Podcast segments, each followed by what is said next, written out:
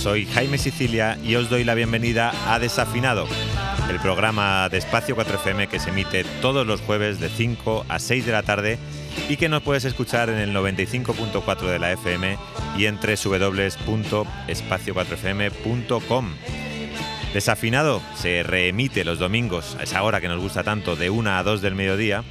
Y también nos puedes escuchar y descargar desafinado en los perfiles del programa en Spotify e iVoox.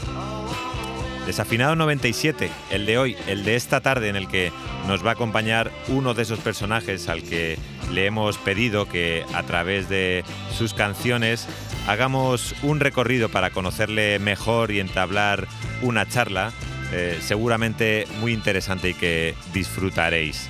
Eh, porque mm, para este desafinado, para el desafinado 97, nos acompaña el fotógrafo Alfredo Arias.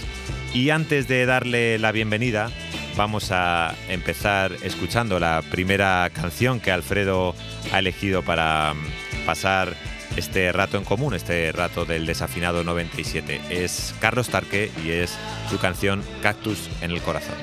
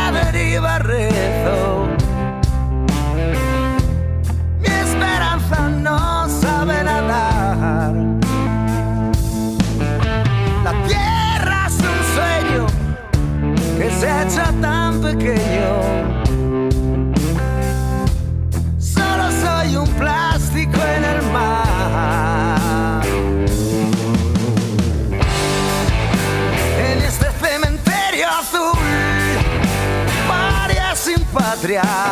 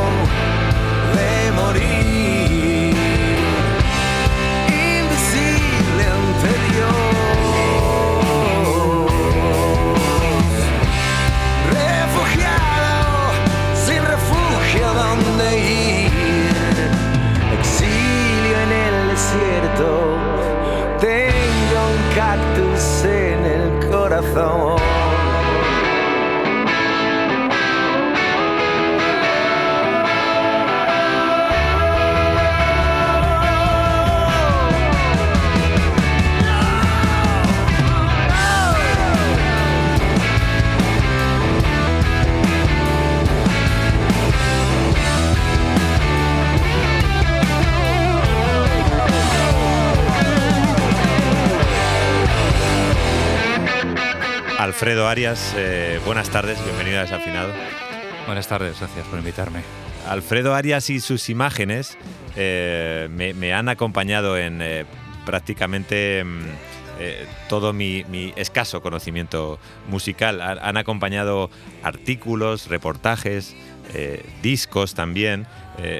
Y cuando conocí que, que, Alfredo andaba por aquí cerca, pues, pues no duden en un segundo en, pedirle que, que, se pasase por, por los estudios del Pilar Bardem para, para lo primero y, dándome un poco de vergüenza, pues lo primero para conocerle y para simplemente el rato de charla que hemos tenido antes de, darle al, botón de On eh, eh, para conocerle y, saber más de él. Eh, aquí está, desde luego, Alfredo. Alfredo Arias nace en Avilés, con 12 años ya viene para Madrid, es licenciado en Derecho, pero, pero bueno, acaba dedicándose a, la fotografía y ahí es donde, donde le, disfrutamos. Eh, eh, le disfrutamos más. Eh, ha trabajado para el País Semanal, para Squire, para Rolling Stone, para Glamour, para él, para la revista Rock de Luz y además, bueno, pues creador de exposiciones como Los Ojos de Sancho, el disco de mi vida, Plaza Sonora o la exposición para el 30 aniversario de la Sala El Sol. Y la más reciente, y por uno de los motivos por los que, por los que le, viene a desafinado, es por su exposición La Fosa, que vamos a poder disfrutar en pocos días en Rivas. Bueno, después de esta presentación, Alfredo, que, me ha quedado un poco larga, pero, pero tenía que dar datos por si, por si yo te tengo muy conocido, pero, pero por si alguien no, no lo sabía. Eh, eh, cuéntanos algo más de esta exposición, si, te apetece. Bueno, eh, La Fosa es un proyecto fotográfico en el más puro estilo de proyecto. una locura en la que me embarqué hace, uno, hace unos años. Eh, sobre el tema de migración. por cosas de la vida, yo viajé a Siria, un país que me encantó, disfruté mucho, tal, y salí de allí encantado de la vida. Y luego, cuando, eh, cuando tuvo lugar la guerra de Siria, ahí me afectó bastante, perdí contactos con la gente que había allí y empecé a tomar conciencia así sobre el tema de la inmigración, lo que es cruzar el Mediterráneo, porque de repente hubo una riada auténtica de gente que cruzó de Siria, pero que cruzaba de África y cruzaba de más sitios y que nosotros los tenemos aquí siempre porque tenemos una, eh, tenemos una frontera con el mar, con África, somos todo costa, todo frontera, España, y tenemos Ceuta y Melilla con la valla que, aunque intentamos eh, habitualmente mirar para otro lado de manera egoísta y y, bueno, es algo normal en el ser humano, pero lo teníamos muy presente. Pero bueno, digamos que la guerra de Siria y demás fue el detonante de esto. En ese momento que ocurrió eso, yo quería haberme ido a Siria a, a poder ayudar, a Siria, perdón. Iba a irme a Lesbos con, con una ONG que era muy graciosa, que eran una cuadrilla de vascos que montaron una cocina de, de guerrilla y montaron una cocina en un, en un campo de refugiados en Lesbos y me, no sé traes cómo llegué a contactar con ellos, me ofrecieron irme con ellos, era, pero claro, te tienes que venir seis meses. Yo acababa de ser padre y decía, joder, yo me, yo me iría seis meses allí a, a, dar comidas, que era lo que iba a hacer, no iba a hacer fotos. Y me pareció una manera muy, muy importante de ayudar. Y pues al final y dijo, hostia, acabo de ser padre, tengo que, tengo que ciertas obligaciones aquí. Mi pareja esa era como de, no, no, si quieres irte, vete. Eh, pues me, me, acojoné un poco, literalmente, y dije, no, me voy, a quedar, pero claro, me quedé con ganas de hacer algo. Y esas ganas de hacer algo primero se generaron con una serie de conciertos en los que participé, que organizaron eh, Lorena de la Trinchera, una agencia de comunicación, y Marcela San Martín, en aquel momento programadas al Sol, empezaron a, a montar pequeños conciertos para recaudar dineros, eh, dinero con CEAR y con Cruz Roja para ayudar a refugiados. Se organizaron uno y yo les ayudé. Eh, salió bien. La organización los otros salió bien. Acabamos llenando la Riviera, eh, participando un montón de artistas y demás. Y, fue una cosa muy gratificante. Y cuando íbamos a llenar la Riviera dije, hay que hacer algo más para que esto perdure, aparte de los conciertos, dinero, para hacer pensar a la gente. Y se me ocurrió que la mejor manera de hacerlo perdurar era ponernos en la piel de otros y convencer a los artistas que participaban en esos proyectos y en esos conciertos principalmente para que pusieran su cara y crearan una iconografía y pudieran pudiéramos entender que nosotros estamos a dos comidas calientes de que les ocurra lo que ocurre a muchísima gente en, África, en Oriente Medio y en otros países y que tienen la necesidad de cruzar el Mediterráneo, que para mí es una fosa común, la mayor fosa común que tenemos, porque no sabemos, nunca vamos a saber cuánta gente hay enterrada allí.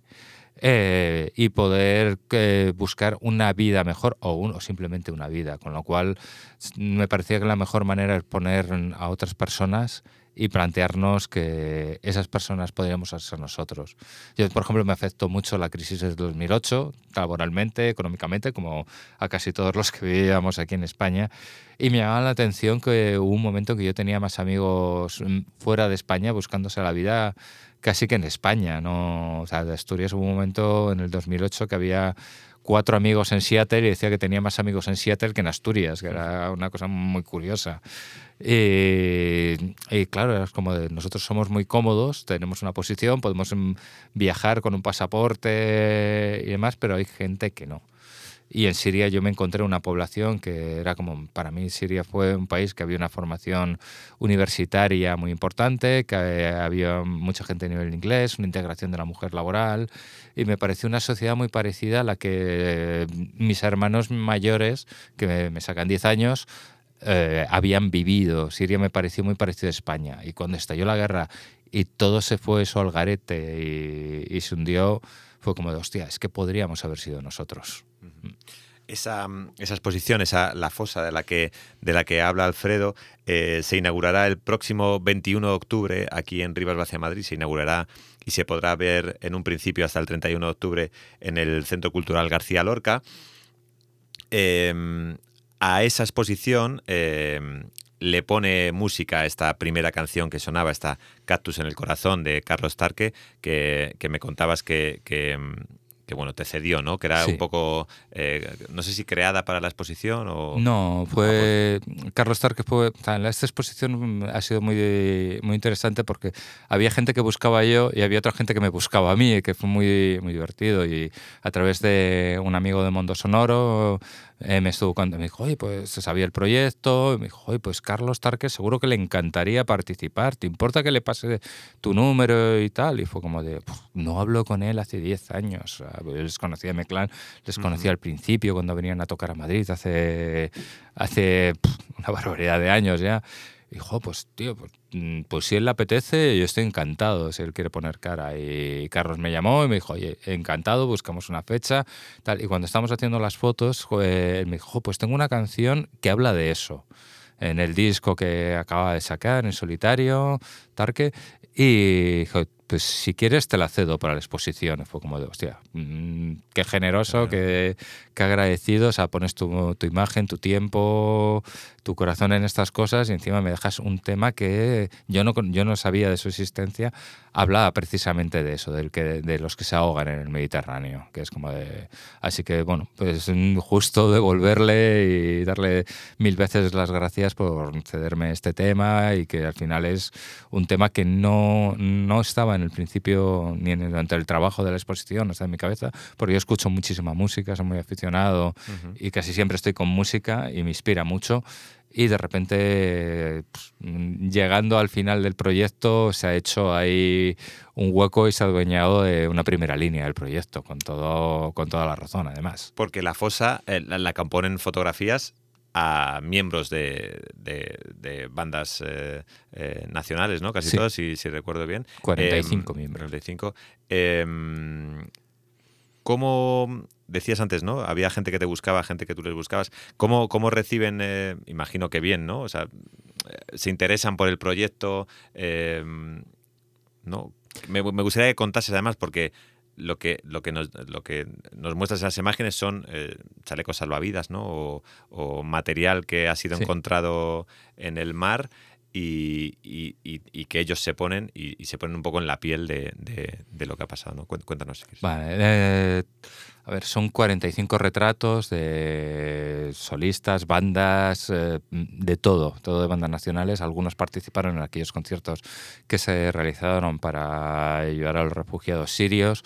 Otros no participaron, pero sí estuvieron interesados. Y, bueno, fue ahí un proyecto muy, muy complejo. Cuando me lo estaba planteando, era, tenía que buscar una manera de poder contar esto de manera temporal, porque mi idea es que la exposición fuera absolutamente atemporal absolutamente desubicada geográficamente, porque no, era, no quería que tuvieran ningún punto y, quería que fuera muy icónica. Y la manera que, mm, que, se acaba ocurriendo fue poniéndoles unos chalecos salvavidas, que varios de esos chalecos vinieron de la isla de Lesbos, los trajo un chico de ONG que perdí el contacto, perdí el nombre y me fastidió un montón porque le agradezco muchísimo esa ayuda, pero no he conseguido retomar, encontrar dónde, cómo contacté con esa persona, tal, esa, me, duele mucho haber perdido este contacto, porque es una, fue muy importante.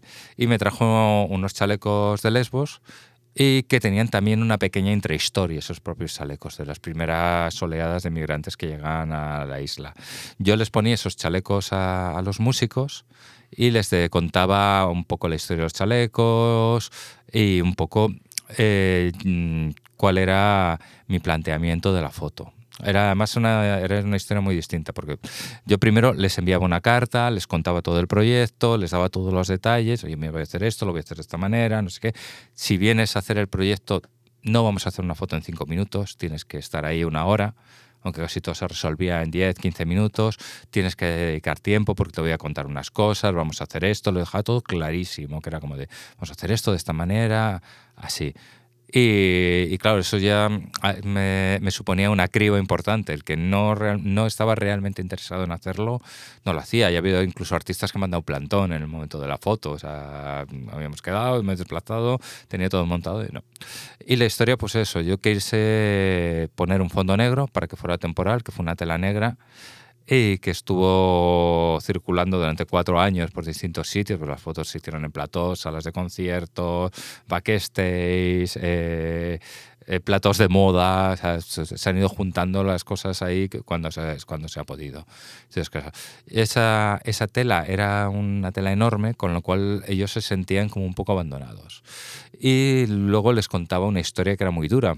Hubo mucha gente que lloró Muchos me dijeron que les había jodido el día por contarles la historia y demás, eh, pero era una cosa que yo las lágrimas y el dramatismo no era una cosa que quería representar. Por eso no hay ni una sola foto de nadie con una lágrima y además lo tenía clarísimo desde el principio. Les ponía ese chaleco, les contaba algo y hacía algo que era muy contrario a las sesiones. Nosotros cuando trabajo con artistas, habitualmente trabajas en sesiones de 10, 15 minutos, 20 minutos, muy rápidas, muy eufóricas, mucho movimiento, muchas fotos a lo mejor en 10 minutos acabas tirando 200 fotos, 300, una locura muchas veces. O 100, que ya es una, locura. Aquí el artista que más fotos he tirado habrán sido 10. 15, perdón, eh, creo que era el que más he tirado. Yo les dejaba ahí abandonados, eran sesiones de 10, 15 minutos, en que yo además trabajaba con una cámara que hacía bastante ruido, eh, que estaba pensada con ópticas fijas, yo trabajo habitualmente con angulares, con, con más movimiento, estaba muy alejado siempre de los artistas, siempre tenía 5 o 6 metros hasta ellos, eh, mm, les contaba la historia y mantenía el silencio. Y siempre me decían eh, en las fotos, pues están acostumbrados muchos a trabajar conmigo, oye, ¿qué hago? No sé qué. No, no te voy a decir qué haces. Tú quédate ahí y piensa. O sea, uno de los ejemplos claros eh, fue Miguel Ríos, que fue una foto muy rápida mm, y digo, ¿qué hago? Y digo, no, no, Miguel, no, no es qué haces. ¿Cómo te sientes con lo que te he contado? dice, me siento cabreado, muy cabreado y tiene una cara de mala hostia impresionante allí. Fue como, como, agarrándose el chaleco. Sí, se agarra el chaleco, tal. Pero además, claro, es un chaleco salvavidas que no sabes lo que es. Son chalecos de, los que usamos, los que usaban las primeras oleadas de inmigrantes, son chalecos deportivos que investigando descubres que los chalecos salvavidas eh, tienen que ir en función de tu altura y tu peso y que no te garantizan que estés en el agua, sino que tiene un tiempo de, de, uso y a partir de un tiempo tú te vas para abajo me dice ahí, aprendí muchas cosas sobre, sobre mar, eh, chalecos, eh, el agua, cosas que no te los tengo en las fotos, pero que sí creo que son importantes. Y esos chalecos salvavidas, por ejemplo, tenían la característica de que venían sin los flotadores de dentro. claro, les contar las historias de que al principio cuando se empezó a crear toda esta industria de la inmigración ahí, sobre todo en la guerra de Siria, que explotó y se hacía eh, ahí a lo grande, no, las mafias todavía no habían engrasado el sistema de conseguir materia prima para poder luego venderse. Esos chalecos se los vendían. Y en los primeros viajes descubrieron eh, esta gente que de un chaleco de adulto se podían hacer dos de niño, con, quitando los flotadores. Y que los de niño, claro, se vendían mucho más caros. Eh, ¿Quién no va a darle un chaleco a su hijo para intentar que se salve? ¿Y quién no va a pagar más porque se salve su hijo? Pues claro, es que lo que digo, traficantes es la máxima exponente del capitalismo más salvaje. No son hermanitas de la caridad, lo que quieren es ganar dinero y ganar dinero en situaciones muy complicadas. Claro, todo esto solo contabas y, muchos se quedaban bloqueados y luego tú les dejabas allí solos, que en ese mar negro, que yo no, nunca usé la palabra mar negro, es un, me lo empezaron a decir ahí cuando llevaba varios años con el proyecto, algunos lo decía, es que me siento aquí abandonado como en el mar. Y, encima no les hablaba, no les daba indicaciones, no les decía nada, disparaba poquísimo, cada disparo de la cámara era un clac, un golpe muy fuerte. Eh, y se sentía muy desubicado. ¿Tú solo, ¿Eso lo preparabas, Alfredo, ese papel que tú tenías lo utiliza, o, viendo la reacción de ellos poco a poco según ibas haciendo las fotos? Todo lo pensé antes de eso. Quería que se sintieran lo más desubicados posibles, que se sintieran lo más abandonados posible, que tuvieran las menos. O sea, indicaciones tenían todas, pero no quería mira arriba, mira abajo, no sé. Yo quería que, que fueran pensando en ello. Y era una cosa muy curiosa porque sí veías como iban, iban pensando, iban interiorizándolo, iban, iban ahí avanzando en, el, eh, en la historia y, eh, y, dándole vueltas. Claro, vivimos en una sociedad que estamos pegados a un móvil, pegados a una tele, una tablet, un ordenador, a millones de estímulos en los, en los centros urbanos, tal. No nos paramos a pensar habitualmente. Y si te cuentan algo, algo te cuenta un amigo, siempre hay una respuesta automática. Ah, me ocurre esto, va, pues, porque no hace esto, pasa esto, tal. Aquí era, como, era todo lo contrario. Yo les dejaba, estaban pensando y estaban 10 minutos ahí abandonados o 15 minutos pensando con un tío ahí al fondo detrás de una cámara que disparaba poco, que yo además eh, funcioné, habitualmente miras mucho las pantallas de las cámaras, con las cámaras digitales, para ver que está todo correcto. Yo colocaba la luz, que fue la misma práctica, tener una colocación de luces y de fondos en 45 fotos, con leve, leves cambios, el mismo fondo negro, medía las luces, ponía al artista, comprobaba que la luz estaba bien y no volvía a mirar la cámara. O sea, como de hacía todo lo contrario de lo que hago en mi vida habitual. Eh, y no miraba la cámara, sobre todo para que ellos eh, no se sintieran que él está jugando. Está mirando siempre como apuntándoles desde el objetivo y desde lejos apuntándoles continuamente para que ellos se sintieran lo más intimidados posibles. Que, considero que es un poco poco capullo hacerlo así, pero claro, era la intención que buscábamos. En algún artista, por ejemplo, o alguna foto que hice con algún artista según bajaba de un escenario, demás, pues por ejemplo Sidonia acaban de tocar en el Festival Gigante delante de 5.000, 8.000 personas, una barbaridad de gente claro, venían con una euforia brutal y era como de chicos, no, esto he trabajado mucho con ellos, además me llevo muy bien con ellos. No, esto no es lo que queremos, vamos a bajar esto, que no es una foto feliz. Tal. Ahí nos costó tal. Por ejemplo, muchos me decían, oye, ¿qué ropa llevo? Y yo decía, ¿qué ropa va? Que cuando tengas que salir corriendo por una emergencia, ¿qué ropa vas a llevar?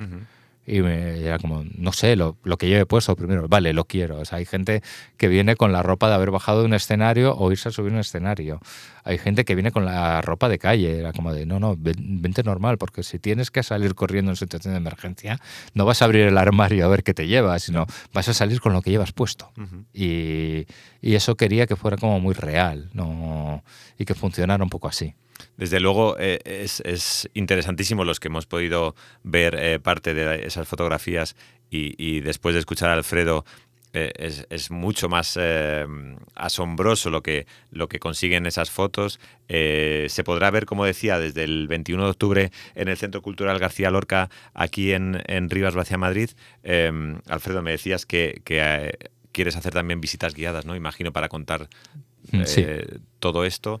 eh, bueno, no sé si a través de redes sociales, ¿no? Tus redes Eh, sociales. va a haber una, el 21 va a haber Ah, una visita guiada que te unos creo que lo suben hoy o mañana que ya te puedes apuntar en el ayuntamiento aunque las fotos se podrán ver a partir del 16 creo ya estará colgado aunque la, la oficial es la fecha es el 21 ya se podrá ver y hay una visita guiada pero como es un poco limitado va a ser una visita de 20 personas y, y creo que va a ser complicado y me parece muy interesante el poder contar cosas de la exposición y, que- y que, mm, y que, y que la gente vea eh, todo, más cosas aparte de, una foto Ujú.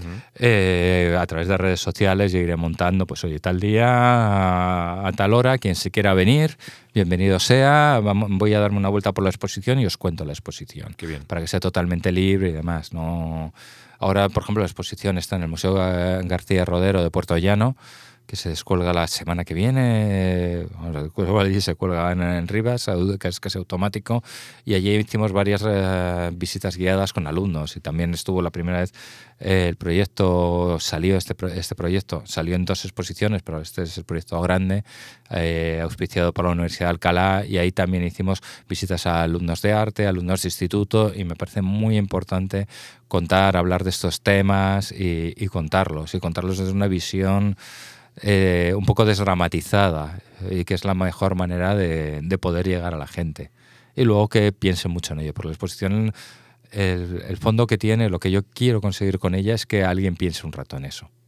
Aquí en Rivas va a haber fotos que van a dar a la calle, que aunque esté cerrado el centro cultural las vamos a ver, fotos que van a estar colgadas en el exterior, ahí, y eso me parece muy interesante, que las fotos salgan a buscarte, que no tú vayas a buscar algo, sino que tú pases por allí, vayas a hacer un trámite al ayuntamiento. Sí, que, inter- lo que que sea. interpelen nuestro día a día, ¿no? Que, es, Mm. que es al final. ah, eh, cos- eh, la, la- la peor cosa de esto es, es casi que todo lo que, lo que tú decías antes también, que lo tenemos muy asumido, ¿no? Que lo escuchamos en, en el telediario, lo escuchamos como una, como una noticia más, yo qué sé, pues de economía o de, o de, de deportes, ¿no? Hoy ha habido otro naufragio, hoy ha- ah, eh, entonces es, es- es lo peor y lo que yo creo que, que, que- que con las fotos, pero además con el relato que tú cuentas, con, con- lo que vas a contar en esas visitas, creo que, que, que- va a, lo- a lograr que, que, que interpele en nuestro, en nuestro día a día.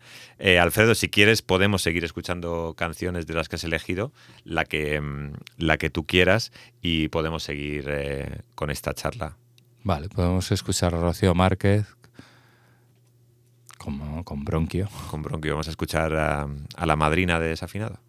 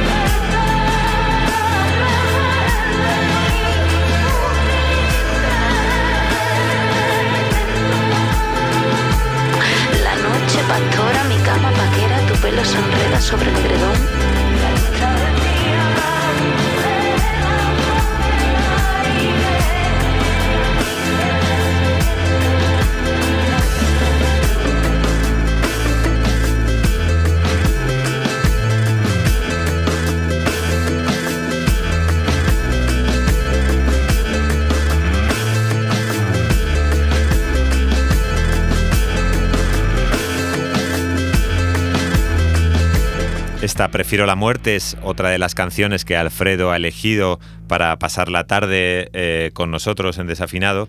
Eh, quería, Alfredo, hablar sobre, bueno, sobre tu trabajo, ¿no? que, como te decía antes, una de las maneras que, que, yo tuve de conocer el trabajo de Alfredo Arias era eh, verle en casi todos los sitios donde, donde, donde leía, ¿no? Si leías un artículo en Rock de Luz, ahí aparecían las fotos de Alfredo. Si eh, luego ibas el domingo al kiosco a, encontrar el País Semanal, ahí estaba un reportaje en el que había colaborado Alfredo. Si ibas a Mundo Sonoro también. Entonces, a mí en particular, eh, eh, en la música, era todo lo relacionado con la música, era como, como, le, como le conocí a Alfredo. Me gustaría mmm, que nos contases algo sobre el comienzo de, de tu carrera, por decirlo de alguna manera. Y, y, también me apetecía preguntarte si, si crees que ahora podrías haber empezado igual que empezaste en su día. Qué difícil esa la última pregunta.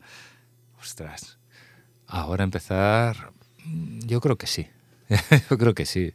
Probablemente ahora sea más difícil, pero eh, como yo mi comienzo, mi comienzo en el mundo de la música es por pasión. Sea, yo siempre digo, hago la misma broma, lo de, ¿sabes que decían siempre los músicos? Que los periodistas musicales son músicos frustrados, sí. que es como de, siempre me ha parecido ahí como un desprecio. No, no, no habéis llegado a artistas y habláis mal de nosotros. Uh -huh. ah, pues, sí, en parte soy un músico frustrado, he tocado varios instrumentos, ninguno bien, mm. eh, pero siempre he disfrutado muchísimo de la música y la cámara de fotos fue una manera de poder acercarme más a la música, en los conciertos no es que me aburriera, pero casi. O sea, era como de, veía mucha música, lo disfrutaba mucho, lo vivía mucho y de repente la cámara fue una manera de, ostras, pues puedo disfrutar de dos maneras esto de una manera fantástica y me abre una puerta a ver cosas que no hubiera visto, no hubiera hecho de otra manera. Con lo cual, o sea, mm, mi, mi, entrada en el mundo de la música, la fotografía, fue por pura pasión. O sea, bueno, como siempre, todos los que cogemos una cámara queremos ser reporteros de guerra, así, pero, pero mm, con un poco de, de, cerebro descubres, eh, con un poco de suerte, yo tuve la suerte de descubrir que a lo mejor no valía para eso no, no, me ve, no me veía bien, con lo cual acabé buscando, oye, ¿qué me apasiona la música? ¿Y qué me apasionan los conciertos?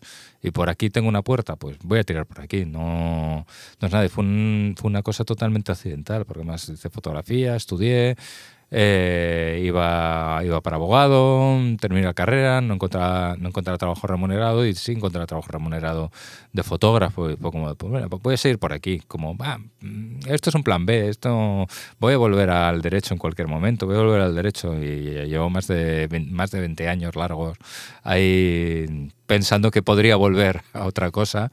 Y, no ha sido así. Y es, y es, pura pasión. Me encanta la música, escucho mucha música, me encantaban los discos, ver las portadas, me encanta la fotografía, ahí uní.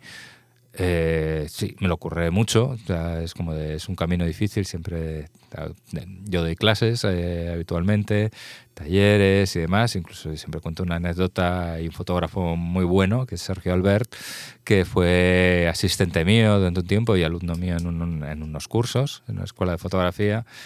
Y, siempre, siempre que me presenta alguien recuerda lo de una frase que le dije, oye, ¿y tú quieres dedicarte a esto?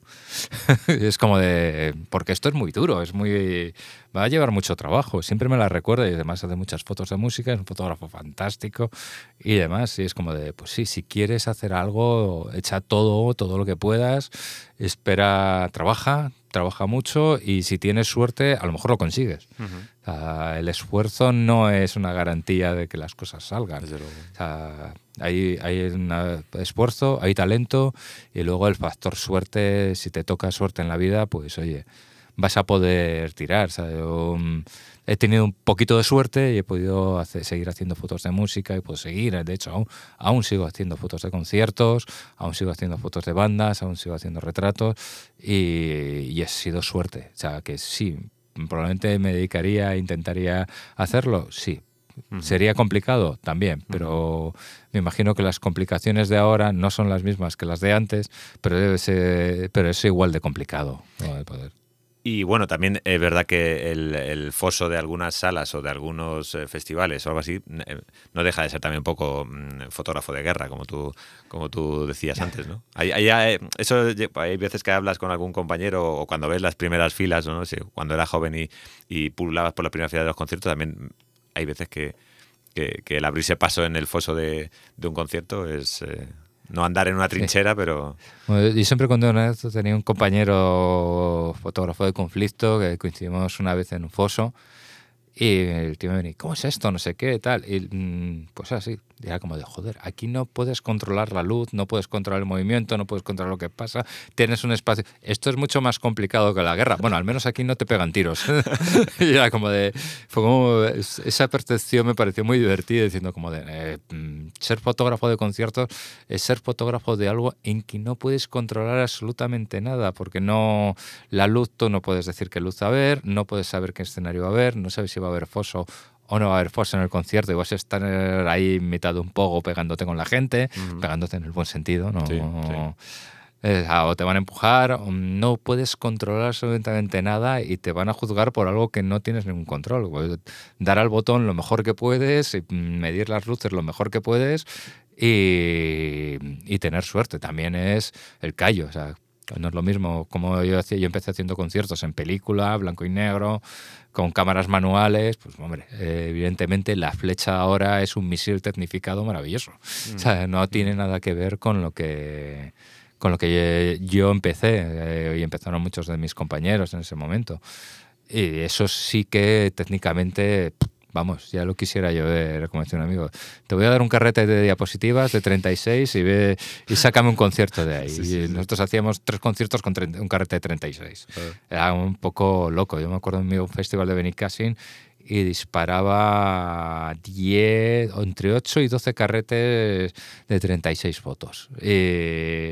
Coño, es que son 300 fotos. Claro. Es que tú ahora 300 fotos lo haces apoyando el botón y no te cuesta ni el revelado, ni cambiar el carrete, ni nada. O sea, técnicamente hemos mejorado mucho en ese sentido y, y en el, sobre todo en la inmediatez, las digital, las cámaras digitales, ves al momento, para suerte y para desgracia, si la has cagado o no. Que Sí, es como sí. pues, mm, ves, eh, Sí, sí, ves- hay otra oportunidad, Sí. claro, claro. Ves si lo estás haciendo bien o si lo estás haciendo mal, que a veces es que incluso contraproducente. claro. ¿no? Pero bueno, Eh, escuchamos otra canción, Alfredo, si quieres, de las que has elegido.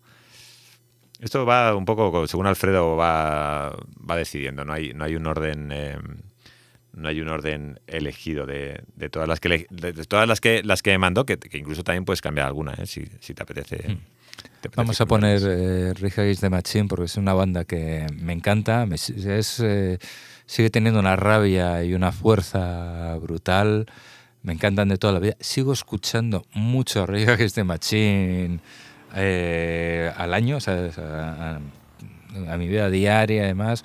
Además es una banda, eh, una música que sí que la tengo muy metida en mi modo de trabajo, cuando estoy muy estresado, con mucho trabajo y tengo que estar delante del ordenador, mm, mm, sobre todo el disco en directo de Los Ángeles de Rick the Machine, es un clic maravilloso para poder trabajar e incluso para bailar y, y saltar. Siempre dicen eso, esa frase me encanta, la de no me interesa tu revolución si no la puedo bailar. Todas las podemos bailar, hay que buscar el, el ritmo que quieras y a mí me ayuda muchísimo en, en mi vida y somos un grupo que durante el proceso de la fosa y durante muchos procesos míos de trabajo siempre he estado muy metido. Some of those that work forces.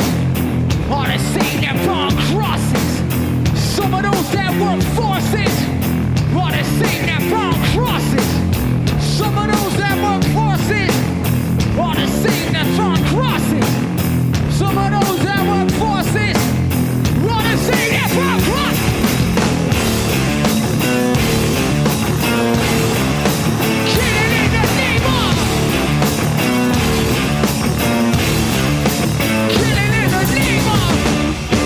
do what they told you.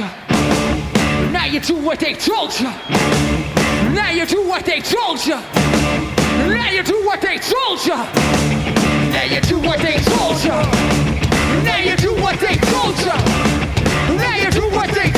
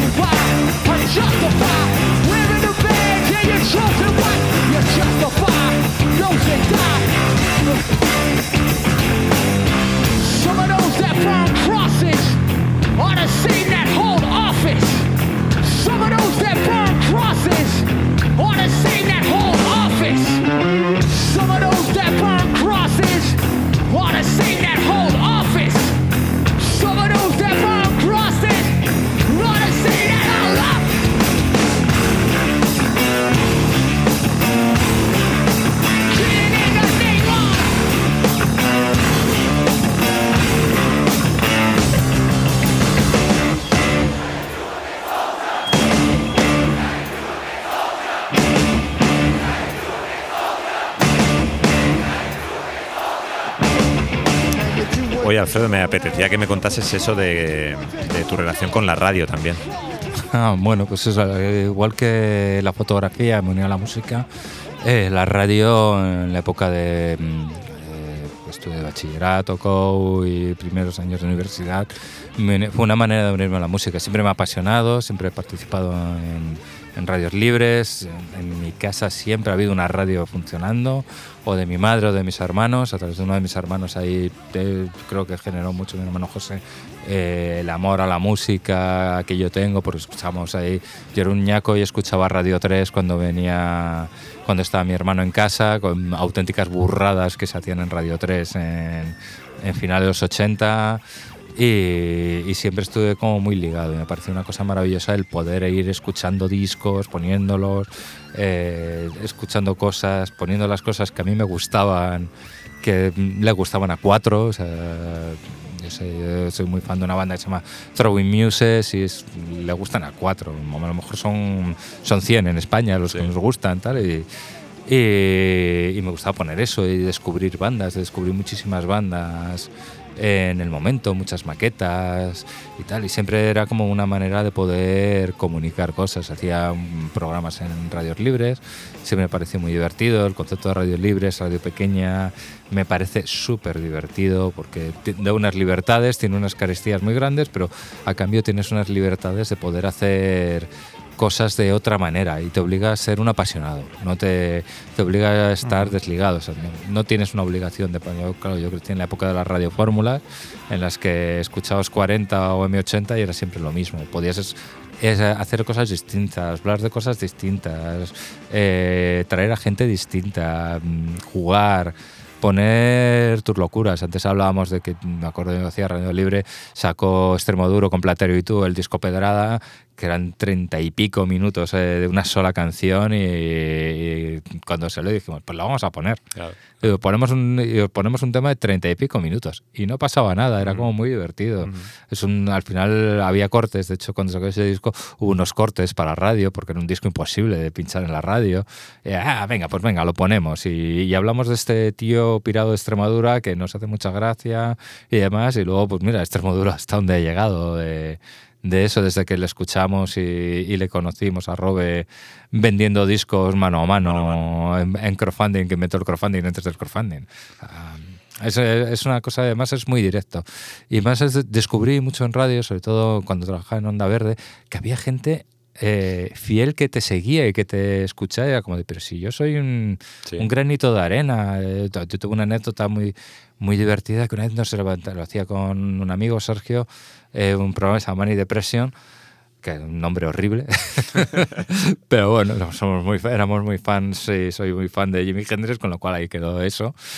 Y, y de repente un día te llaman al teléfono y me acuerdo y te dicen, oye, mira, es que soy el manager de Santiago Serón y el- que mira, es que escuchamos, él escucha vuestro programa de radio, que le mola mucho, y toca no sé qué día en la Galileo, si os queréis acercar a que quiere conoceros. Y tú como diciendo, pero a ver, ese señor que toca en Radio Futura, que me flipa, que es Santiago Claro. Serón, en una época que había hecho Mr. Hambre y demás, ¿qué hace escuchando un programa de una radio libre eh, por ahí pequeñito en Madrid, que se escucha en cuatro sitios y demás? Era como de, wow, es un, un subidón, una cosa maravillosa. Hay una cosa que, que yo siempre eh, digo, ¿no? Eh, Con esta, eh, con esta historia, siempre con este boom de los podcasts también, que es como. Yo siempre digo que, que nosotros en Desafinado hacemos un programa de radio, porque para mí no es lo mismo la radio que el podcast, y hay una. Hay una hay algo siempre eh, que a mí me gusta destacar y es que eh, no sabes en la radio quién te, quién te está escuchando. O sea, yo eh, mm, cuando preparo el programa es como que intento que alguien vaya a descubrir el programa. O sea, eh, y más y más desafinado, que es cada día anda con una con una a lo mejor con una temática distinta o con canciones distintas. Entonces, que es como yo he aprendido a escuchar radio, que era como, bueno, vamos a escuchar hoy que ponen en Radio 3 o distintos programas. Entonces, con los podcasts es algo como que el que quiere escuchar esto va a eso, a buscarlo, ¿no? Entonces la radio tiene ese, ese alma de, no saber quién te escucha, puede ser Santiago Serón o puede ser, o puede ser tal, y, y también de, yo valoro mucho cuando alguien te pregunta, bueno, y, o ¿sabes cuánta gente te escucha? O ¿sabes cuánto? Y es como, bueno, es que con que me escuche una persona, o sea, ya me parece la, la, la, la pera, ¿no? O sea, que una persona dedique su tiempo a, a escuchar, a tal, a, a- o, o que alguien me diga, oye, pues el grupo que pusiste el otro día, eh, tiene, evidentemente, si es Santiago Serón, mola mucho más, pero... No, yo Pero- te- a ver, es una anécdota Sí, sí, no, pero está muy que, a mí me gusta mucho porque me- Claro. Claro, yo tenía 20 años y de Claro. repente era como de un tipo que admiraba, que Radio Futuro es un grupo que me gusta muchísimo y demás. E incluso he tenido cierta amistad con algún miembro de la banda en algún tiempo o con otros proyectos y demás. Y era como de, y este tío que me escucha, pero me parece tan importante que, me- que esa anécdota que es como de, me ha escuchado alguien que no, no, sé, no en mi cabeza no estaría, pero me- es tan importante que él me escuchara como me escuchara otra gente. O sea, no sabía quién me escuchaba, no, no lo descubrí. Luego ibas descubriendo gente que te escuchaba, incluso hacía pequeños concursos para regalar discos que nos daban promocionales o singles y tonterías. Y había gente que llamaba todos los, eh, o sea, un día a la semana se lo apuntaban. No había móviles, no había agendas más que de papel, Sí, tenías no que había buscarte la vida, internet, claro, claro. No, no había recordatorios más que ponerte una nota y acordarte. Y que alguien te se acordara de que yo los miércoles de, de 4 a 5 hacía eso, me parecía una cosa maravillosa. Por además, el programa yo no lo hacía para los oyentes, lo hacía para mí. O sea, realmente, o sea, eso- eso- hablaba de cosas que me gustaban Eso me pasa eh, y, y enseñaba cosas que me parecían divertidas. ¿no? Y eran, los programas que hice en radio eran, no eran de fotografía, eran de música, exclusivamente musicales. Era como de, bueno, pues oye, si alguien resulta que me escucha y le gusta algo de lo que de las fricadas que yo escucho o de las cosas más normales, pues fantástico. ¿no? Eh, Alfredo, dime otra canción que el tiempo... Pues me da del mucha pena dejar a Morgan ahí con, The River, pero creo que con el tema y Si, demás... si te alivia Morgan, va a sonar la semana que viene en Desafinado. Ah, pues Tendré, un recuerdo para ti cuando...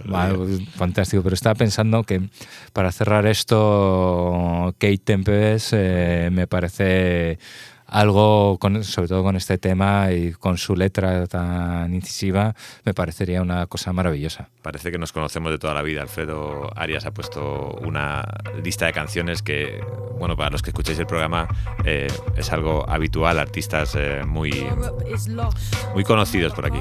Lost, London, lost. Still, we are clamoring victory. All that is meaningless rules. We have learnt nothing from history. The people are dead in their lifetimes, dazed in the shine of the streets. But look how the traffic's still moving. Systems too slick to stop working. Business is good, and there's bands every night in the pubs, and there's two for one drinks in the clubs, and we scrubbed up well. Washed off the work and the stress, and now all we want some excess. Better yet, a night to remember that we'll soon forget. All of the blood that was bled for these cities to grow. All of the bodies that fell, the roots that were dug from the earth so these games could be played. I see it tonight in the stains on my hands. The buildings are screaming. I can't ask for help though, nobody knows me. Hostile, worried, lonely. We move in our packs, and these are the rights we were born to. Working and working so we can be all that we want, and dancing the drudgery of. But even the drugs have got boring. But sex is still good when you get it.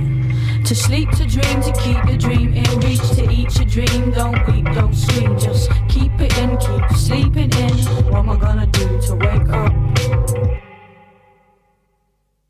I feel the cost of it pushing my body like I push my hands into pockets and softly I walk and I see it. This is all we deserve. The wrongs of our past have resurfaced despite all we did to vanquish the traces. My very language is tainted with all that we stole to replace it with this. I am quiet. Como casi siempre se me quedan muchísimas preguntas en el tintero. Yo que eh, es algo que Alfredo no sabe, pero eh, eh, ahora trabajo en, no prepararme mucho las entrevistas, intento no prepararlas mucho para disfrutarlas mucho más. Eh, se me quedan muchas, muchas preguntas todavía en el tintero. Me apetecía mm, que me contases algún momento, no sé si divertido, pero como, como muy importante para ti, que, hayas vivido con, con un artista, porque aquí pues tengo fotos ¿no? en backstage en, eh, o haces muchos retratos también, que nos hemos centrado mucho en la fotografía de conciertos, pero algo que Alfredo hace, hace también es eh, muchos retratos. Eh, y, y, eh, creo que te leí hace- una vez que decías como que le ponías mucho interés en el trato personal, ¿no? Sí. Con, con- o que estabas trabajando. Y me apetecía mucho mm, que nos contases algo. No sé si alguien que te hubiese sorprendido o alguien con el que el trato personal eh, No, no sé, a ver, yo es que la manera en que entiendo la fotografía es. mm, Probablemente tarda, mm, paso más tiempo charlando que disparando. Y, y según el tiempo, eh, bueno, y muchas veces hay que disparar mucho y muy rápido. Me parece muy interesante mm, charlar con la gente, descubrir que se desnuden, que se relajen. Eh, y que sean que se encuentren lo más a gusto posible porque hacerte una foto un tío con una cámara a veces con luces a veces con equipo detrás a veces con editoriales de moda es muy complicado y pues no te sabría decir. Por ejemplo Kai Tempest me fascinó como un personaje eh, la fotografía justo con la promo de este disco o, del- o del siguiente ya no me acuerdo. Y es una tía que me fascinó o sea para mí fue una cumbre poder fotografiar a Patti Smith eh, que apareció, lo fui a ver a la laboral de Gijón dentro de un ciclo de palabra y música. Y gracias a, a la coordinadora de ese festival que llevaba la prensa en ese momento, consiguió que hiciéramos ahí las fotos cuando nos dio cinco minutos. Pues Patti es maravillosa, pero seca como pocas cosas eh, para, para eso. Y cuando íbamos a hacer las fotos, em, justo se fue la luz dentro del teatro y tuvimos que irnos corriendo a hacer las fotos en una escalera en la entrada y un amigo me ayudó sujetando una ventana tal. Y yo por ejemplo en ese momento le comentaba dice, yo hablé contigo una vez así de manera sin saber quién eras tú y decía ay eso y por qué "Pues, estaba en un festimat y estaba en la zona de prensa que en aquella época se mezclaban con los artistas no estaban los artistas tal y yo estaba revisando algo y tomando notas y tenía una señora un- hablando leyendo un libro al lado y estuvimos hablando del tiempo y de repente me comentaba algo, no sé qué, y yo estoy hablando, yo estaba ahí con mis notas, con, mi- con mis cosas, la cámara de película, tal, y estuvimos hablando un momento, de repente cuando, ah, bueno, me tengo que ir, vale, vale, hasta luego, y me doy la vuelta y es como de, hostias, que estaba hablando con Patti Smith, así de la lista de la compra, de, de cosas absolutamente normales y, y demás, y estaba ella ahí con su libro y tal, y, y yo solo conté, dice, ah, vale, no me acuerdo, no, no, no te preocupes, y a mí me pareció fantástico eh, ese detalle, o sea, tengo millones de, de anécdotas, el haberme podido acercar a gente, haber podido decirles cosas o incluso haber dicho alguna barbaridad de vez en cuando, el que me cuenten cosas que no voy a poder contar nunca Ajá, ajá. y que esas también son muy divertidas o que, mm, o que podré comentar en algún momento ah, así y sobre todo el poder charlar y, y poder encontrarme con gente con la que encuentro, charlo, no- nos contamos, no somos amigos, no, no somos los compañeros del alma, pero acabas teniendo una relación social. Pero vamos, siempre digo lo mismo, yo charlo lo mismo y me encanta charlar lo mismo con un Leiva, un Soel López, que antes hemos hablado, una Patti Smith, que con un pastor en, en la mit- en mitad de la mancha. Si hay una conversación, si hay algo interesante que contar, me va a parecer igual de maravilloso. Muchas veces vemos ahí el icono de, ah, es un superartista, no sé qué. Pues oye, a lo mejor es un súper artista, pero la conversación del pastor me parece mucho más interesante. ¿no? Y voy a tratar, intentar tratarlo siempre igual, no poder tratar un poco de tú a tú, tú estás haciendo tu trabajo, yo estoy haciendo el mío, nos respetamos, nos llevamos bien y, si eres interesante y estás a, gusto, haremos cosas interesantes y estaremos todos a gusto, que eso es lo importante. Eso hemos intentado en la tarde de hoy, en el Desafinado 97, pasar un rato agradable con Alfredo Arias, que desde luego que lo ha sido. Espero que vosotros y vosotras te lo hayáis sentido así también. Eh, os recuerdo la exposición de la fosa para, para ver esas fotografías de, Alfredo, que se podrán ver en unos días, el 21 de octubre, aquí en Rivas. Eh, Alfredo, ¿te puedo dejar una canción más si quieres para despedirnos? Mm, pues vamos a poner a Morgan, que no, te fías, no te fías de mí, ¿no? no, me fío de ti, pero lo que no me fío es de mí. O sea, podríamos, una de las que había seleccionar a Sabotage de Beastie Boys, que es otra banda que me encanta y que escucho muy a menudo. pero creo que Morgan, el tema de River, además es un tema muy adecuado para esta entrevista y son unos tipos maravillosos que, que adoro. Vamos. Publicaré, publicaré las, las canciones que se han quedado, que se han quedado fuera, que, que la guillotina del tiempo ha, no han sonado esta tarde. Eh, muchas gracias, Alfredo. Muchas gracias por haberte pasado por desafinado. Y mm, bueno, nos escuchamos y, te vemos en conciertos seguro. Vale, muchísimas gracias por invitarme. Ya sabes que os lo he dicho antes que aprecio mucho el que nos deis un poco de voz y que tengamos una conversación así agradable.